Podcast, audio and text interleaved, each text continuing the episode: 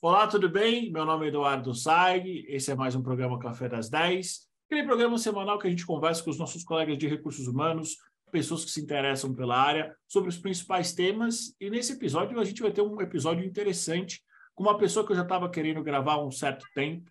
Vamos falar sobre novidades e tendências no mundo de recursos humanos. Ela que deu uma boa viajada, foi para fora e vai trazer para a gente as principais novidades. Apresento vocês Cecília Pinaf.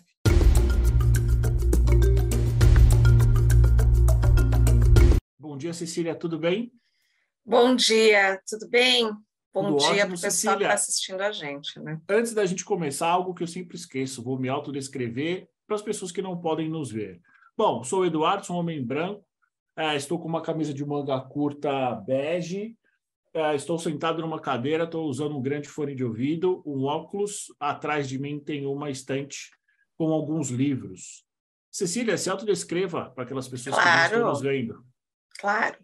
Eu sou uma mulher branca de 51 anos, cabelo curto, estou é, com uma blusa verde. Eu tenho no meu fundo uma bike, uma estante de livros e o fundo do meu escritório. Muito bom. Devidamente descrito, Cecília, para quem não te conhece, quem é você no mercado de RH? É, bom, são 30 anos, né? Eu não sei nem por onde que eu começo. Eu estou há 30 anos em recursos humanos e metade da minha carreira foi em consultoria, metade na cadeira de executiva de recursos humanos, né? Eu passei por mercados uh, interessantes, eu diria, publicidade, tecnologia, educação corporativa. Então, eu, eu nesses 30 anos é, com muito orgulho de falar que eu tenho 30 anos de, de RH, eu vim acompanhando tudo que está acontecendo. E não por acaso, o tema da nossa conversa de hoje são as novidades de RH. Exatamente. É, a gente se falou, se eu não me falei a memória, há uma, um mês atrás, você estava indo para dois lugares, né? Conta para a gente quais eventos você visitou, e aí, é claro, depois quero que você Conte para nós o que você viu, talvez que mais te chamou a atenção. Eu fui primeiro para San Diego, onde teve a, o congresso da ATD. É, a ATD é Association for Talent and Development. Eles fazem todo ano um congresso gigantesco. Esse ano tinham 9 mil pessoas, a delegação do Brasil tinha mais de 60 pessoas. É, é um negócio muito grande, com muitas salas, com muitos temas.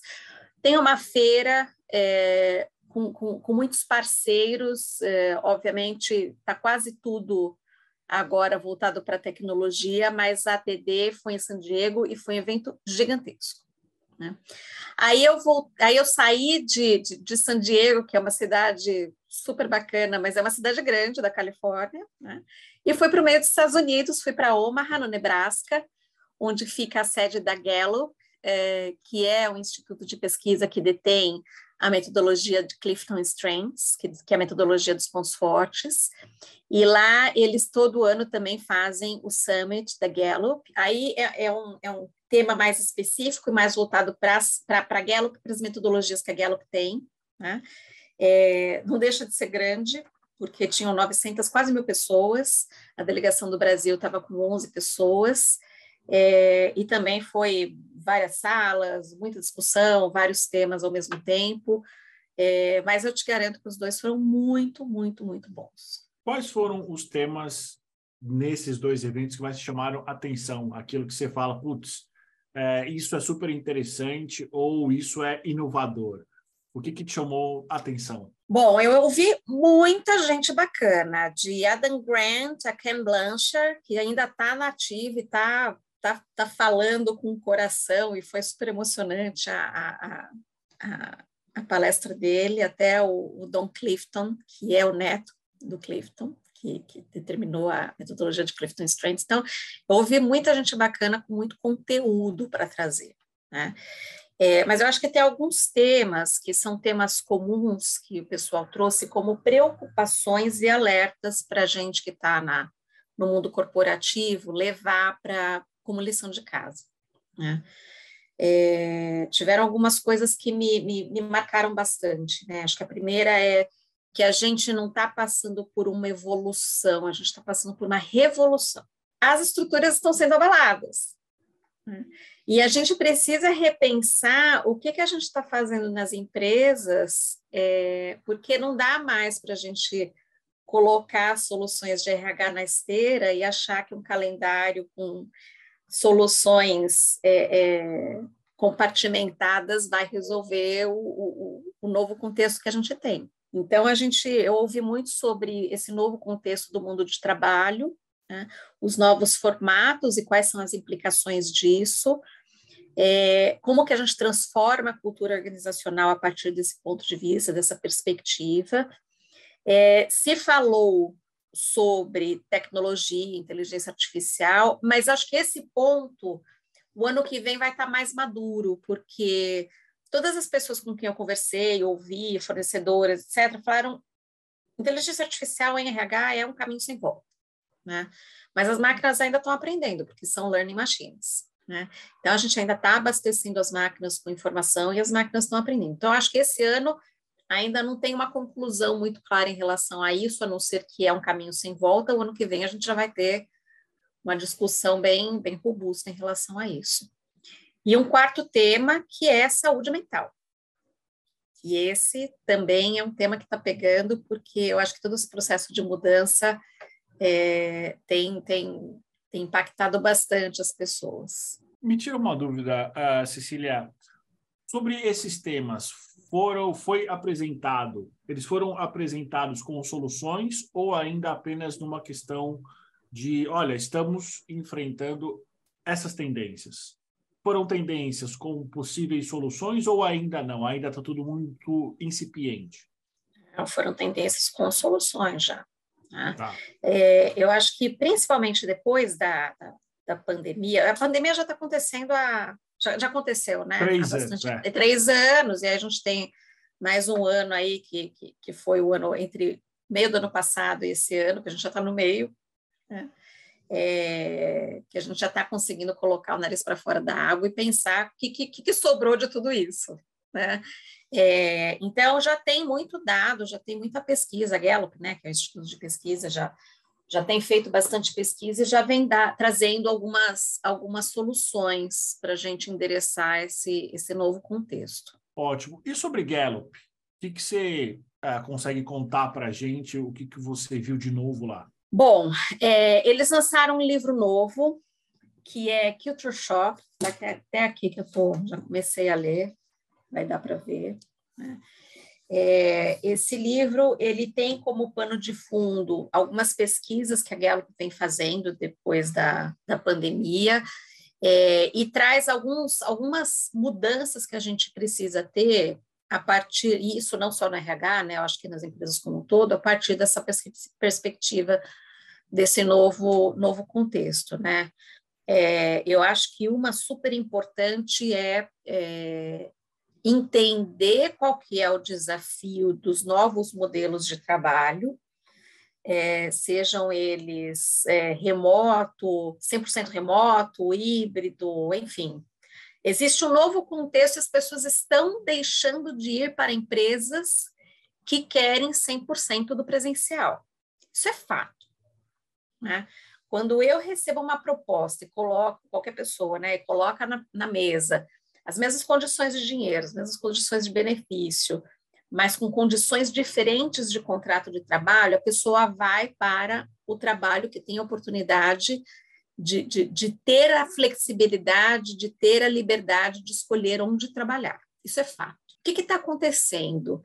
É, as empresas estão querendo, no mesmo mindset que tinha antes da pandemia, dar soluções para problemas que são totalmente diferentes.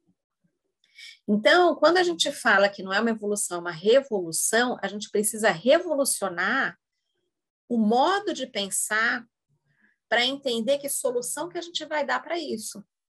E aí, Edu, a gente vai passar por rever qual é o papel do RH, qual é o papel da liderança, é, como é que a gente ajuda essa liderança ter mais autonomia na gestão do dia a dia, né? É, então, tem, tem, muito assunto aí que vem na esteira e o livro traz isso é, muito dado, com muito fato, com muita pesquisa, como é, né, como são as soluções da Gallup, né? Interessante, Cecília. E como você esteve já nos dois lados da cadeira, né, tanto do lado de consultoria como executivo, uh, quais são os principais desafios que o RH brasileiro vai ter? Claro que em linhas gerais, né? Sim. É, até porque uh, você acabou de chegar, né? Provavelmente deve estar com jet lag ainda. É, quais, na tua visão como executiva, né? Quais são os principais desafios para a gente tropicalizar todos esses temas? Porque a gente sabe que o Brasil, para alguns temas, a gente é super avançado e para outros nem tanto.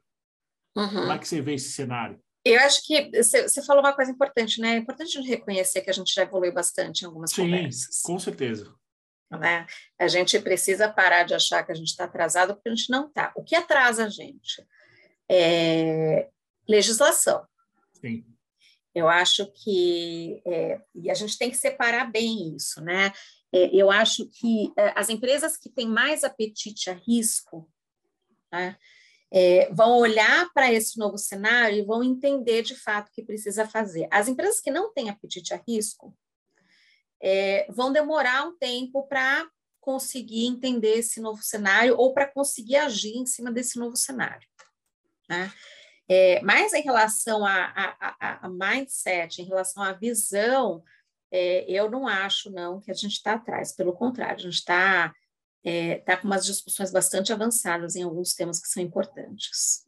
Né? Acho, então acho que acho. esse, é, eu acho que esse é um ponto em relação ao Brasil, né? É, legislação é algo que trava a gente, né? Mas tudo depende do entendimento do risco e o que a gente está fazendo para mitigar o risco, que não é colocar a CLT embaixo do braço, mas é entender o que a gente precisa fazer em relação a pessoas. Perfeito. Cecília, uh, ah, para a gente terminar, como que o RH pode se preparar melhor para esse cenário? Porque uh, temos, estamos vivendo, estamos tendo discussões inovadoras, avançadas, mas o grande problema, na minha visão, ainda é como é que o RH, não é nem como ele influencia, como é que ele começa a mostrar para o negócio, para a liderança, que as coisas precisam ser feitas e que o modelo de pensamento de dois, três anos atrás, talvez ele não seja o melhor hoje, né? Uhum. Por onde o RH ele começa? Dados. Dados. Tem que fazer pesquisa, tem que buscar benchmark, tem que é, entender o que está acontecendo, porque acho que quando a gente coloca o dado na mesa, a gente consegue tomar decisões mais conscientes, mesmo que a gente decida que vai, vai, vai ficar lá no pré-pandemia. No, pré-pandemia, né? Mas os dados ajudam a gente a ter, é, tomar decisões mais conscientes. Né? É, eu acho que tem um segundo ponto que é ouvir as pessoas. E aí, Edu, não é, não é ouvir fazendo aquela pesquisa burocrática de engajamento, né? É, é ouvir mesmo, é sentar, fazer uma roda de conversa, trazer as pessoas para para entender o que está acontecendo, é, é, é, é, trazer as pessoas para construir soluções. Então, é, é, é, sair desse discurso de que é, eu, como RH, tenho resposta para tudo e abrir a conversa e aí eu acho que tem uma mudança muito grande do papel de RH, que passa a ser facilitador, facilitadoras e facilitadores dessas conversas, fazendo curadoria né, de soluções, tirando essa, esse olhar mais cartesiano do que é RH e fazendo é, é, um portfólio de soluções de pessoas para as pessoas entenderem em que momento, em que desafio e o que, que elas podem acessar. Então, a coisa vai ficar muito mais orgânica. Né? É, então, eu acho que a gente tem, por um lado, um olhar super racional e matemático e estatístico de dados, e, por outro lado, super humano e trazendo as pessoas para a conversa, que aparentemente são opostos, mas que quando se juntam, aí fica bom. E aí, dessa forma, o RH ele consegue estar presente nas necessidades é, e não só ficar como o detentor de uma de uma sabedoria que muitas vezes ele não tem, né? Ele começa a fazer parte daquilo. É, é e a gente e, e é isso, né, Edu? É a gente saber que a gente ter consciência de que a gente não tem resposta para tudo, né? É, porque de novo, né? A gente tem sempre os dois lados, né? Se por um lado a gente tem brigado muito para estar junto com a com a liderança nas conversas estratégicas e, e ter pessoas na pauta estratégica da empresa, é, por outro, eu, eu, eu, provoco no sentido de que a gente, o que a gente tem feito para estar ali de fato, né? Porque se a gente é, pegar o nosso livrinho, né, o nosso playbook de RH e achar que isso vai resolver as conversas estratégicas da empresa, é, a gente está indo para o caminho errado. Com certeza. Cecília, uma dúvida. O desenvolvimento de liderança é o maior desafio da área de recursos humanos desde que mundo é mundo, né? Você viu alguma coisa nova sobre isso? Você viu alguma, alguma ferramenta, eventualmente alguma filosofia nova sobre isso ou Sim. não? Sim, se falou muito sobre reskill e upskill de liderança, né? E, e, e o que, que a gente precisa fazer para garantir que essas lideranças, primeiro, estão entendendo que o negócio está diferente, segundo, o que, que precisa fazer para se requalificar. Então, acho que esse, esse foi um tema central, né, quando a gente fala de desenvolvimento de liderança, como é que a gente faz o reskill, upskill de, de liderança. É, na Gallup, inclusive nesse livro, né, é, eles fizeram uma pesquisa de como qual que é a melhor forma de fazer gestão de time. E olha que interessante, Edu, é, a conclusão da pesquisa foi que, independente de quantos dias você está no escritório, uma conversa significativa e relevante para a pessoa por semana, de 15 a 30 minutos, é o que vai mudar o cenário da liderança. Não precisa de muito, 15 minutos, mas que sejam 15 minutos com relevância. E aí a gente olha para a liderança e entende, tá bom, para que a liderança consiga ter essa conversa consistente, relevante, que agregue valor, que traga atração para o desenvolvimento do time, o que, que a liderança precisa saber? E aí a gente volta na conversa de reskill e upskill. Interessante. É realmente o líder fazer parte do time, né? Porque para ele ter é o líder fazer rele... parte do time. Porque para ele ter conversas Exatamente. relevantes, ele minimamente precisa entender, talvez, quais os elementos que compõem o time, quais são os anseios de cada um deles e isso não Sim. se constrói do dia para a noite, né? Isso, e, e, e o entendimento profundo, né? Porque a gente sai do superficial, de que cada pessoa é única e cada pessoa tem uma demanda específica. Aí você vai me falar, nossa, Cecília, mas então essa liderança tem que é, fazer uma liderança personalizada? Tem. Tem. Mas se a pessoa estiver qualificada para isso, de novo, a história do upskill e reskill, né?